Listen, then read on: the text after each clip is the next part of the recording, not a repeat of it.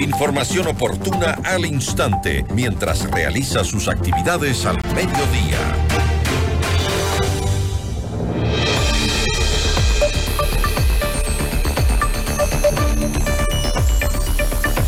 Vamos a revisar otros temas. Después de una investigación sobre el uso de pirotecnia en Santa Cruz, el Ministerio de Ambiente resolvió remover al director del Parque Nacional Galápagos, Juan Chávez Ruiz. La polémica surgió por la celebración del fin de año en la isla, donde se realizó un show de juegos artificiales en el malecón de Puerto Ayora. ¿Con ruido o sin ruido? ¿Era necesario el riesgo que corrieron las islas por un show de fin de año?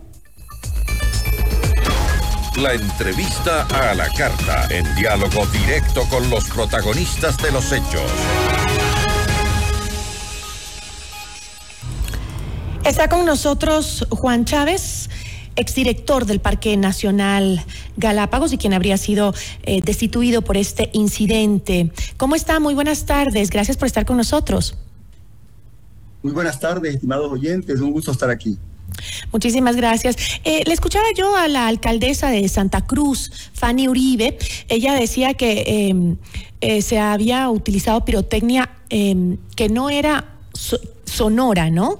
Eh, describió como un espectáculo luminoso denominado piromusical ecológico insonoro.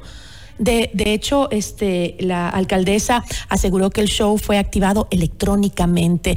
Ahora, eh, según la resolución 038 del 2018, el uso de pirotecnia en las Islas Galápagos está terminantemente prohibido, pero se eh, exceptúan aquellos que producen fenómenos luminosos de forma insonora. Eh, usted explicó también que el 1 de enero se realizaron, se realizó un trabajo de campo, ¿no? Para constatar algún tipo de residuo y eh, no se halló ninguno. Ahora, este, ¿por qué correr el riesgo cuando las Galápagos es un verdadero santuario y lo tenemos que proteger de todo?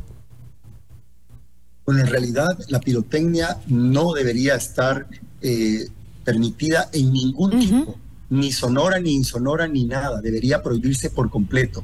El problema de la pirotecnia es un impacto ambiental temporal, pero que no es necesario. Se puede disfrutar sin contaminación. El otro problema es que al haber esta resolución del 2018, se dice en la resolución que tendría que haber una ordenanza para saber cuáles serían los procedimientos para usar este tipo de pirotecnia insonora y esa ordenanza desde el 2018 nunca se hizo. Es decir, no estaba normado cómo hacer para hacer eh, esta pirotecnia insonora. Entonces se creó toda esta, esta eh, polémica en las islas y esto pues es algo que ha sido un escándalo no solamente a nivel provincial, sino a nivel nacional e internacional, que afecta evidentemente la imagen del destino Galápagos. Pero Juan, eh, usted como director del Parque Nacional Galápagos, ¿no debía prohibir este evento antes de que suceda?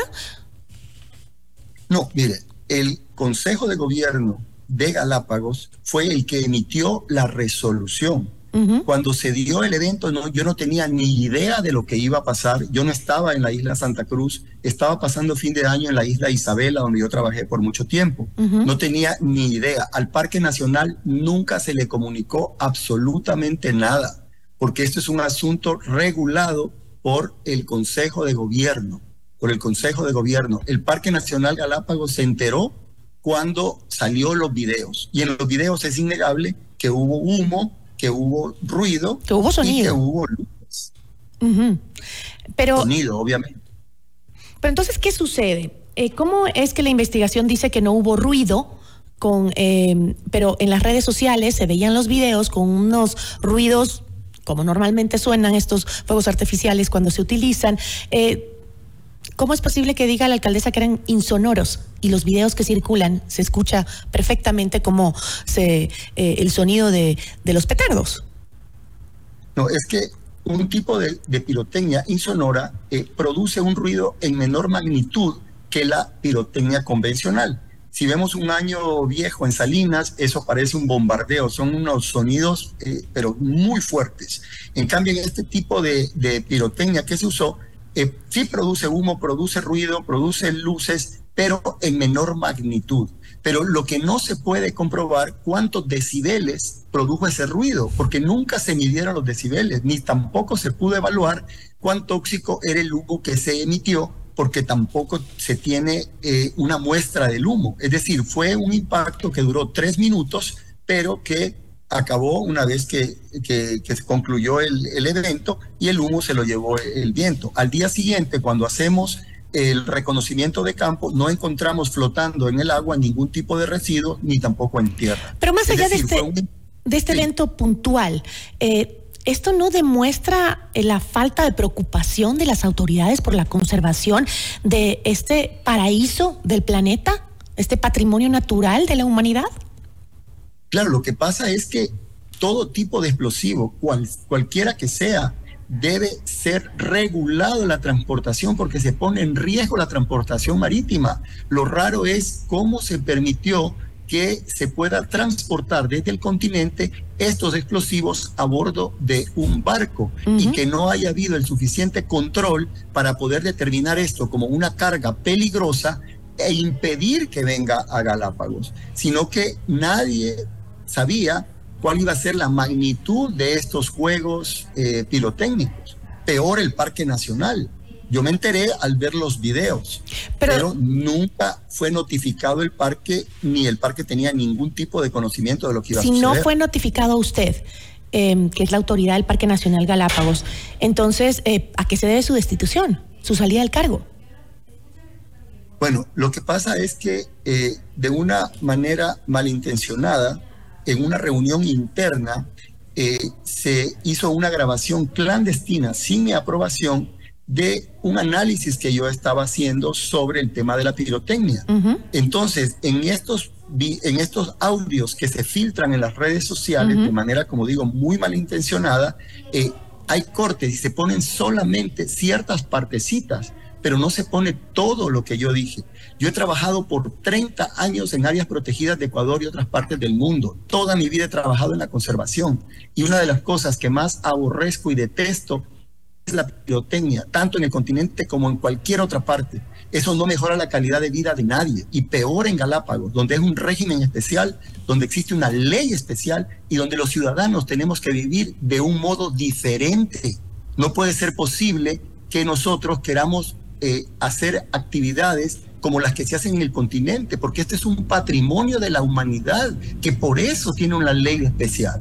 Ahora, además de que eh, del... Em, de lo que está sucediendo eh, con esta tal vez imprudencia en el manejo de conservación de las islas, em, también hay una, investigación eh, del 2023 eh, liderada por la Universidad Católica sobre el excesivo nivel de plástico encontrado en eh, las heces de tortugas marinas gigantes en peligro de extinción. Yo he ido algunas veces a Galápagos y cuando uno entra como turista, te dicen que no puedes eh, acercarte a los animales, que tienes que estar a tantos metros. Hay zonas en donde no puedes ni siquiera pisar la arena por la conservación justamente del ecosistema. ¿Y cómo es que entran todos estos plásticos al estómago de las tortugas? ¿Cómo puede ser que no haya un límite para evitar que estas cosas sucedan? Bueno, el problema del plástico es un problema a nivel global, mundial, y la basura marina es arrastrada de muchas partes del mundo.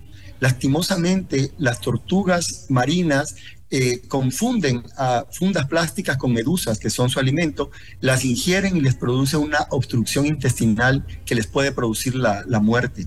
En el Parque Nacional Machalí existe un centro de rehabilitación de tortugas marinas donde es común eh, que encuentren tortugas con esta obstrucción y hacerle ciertos procedimientos para, para sacarlo.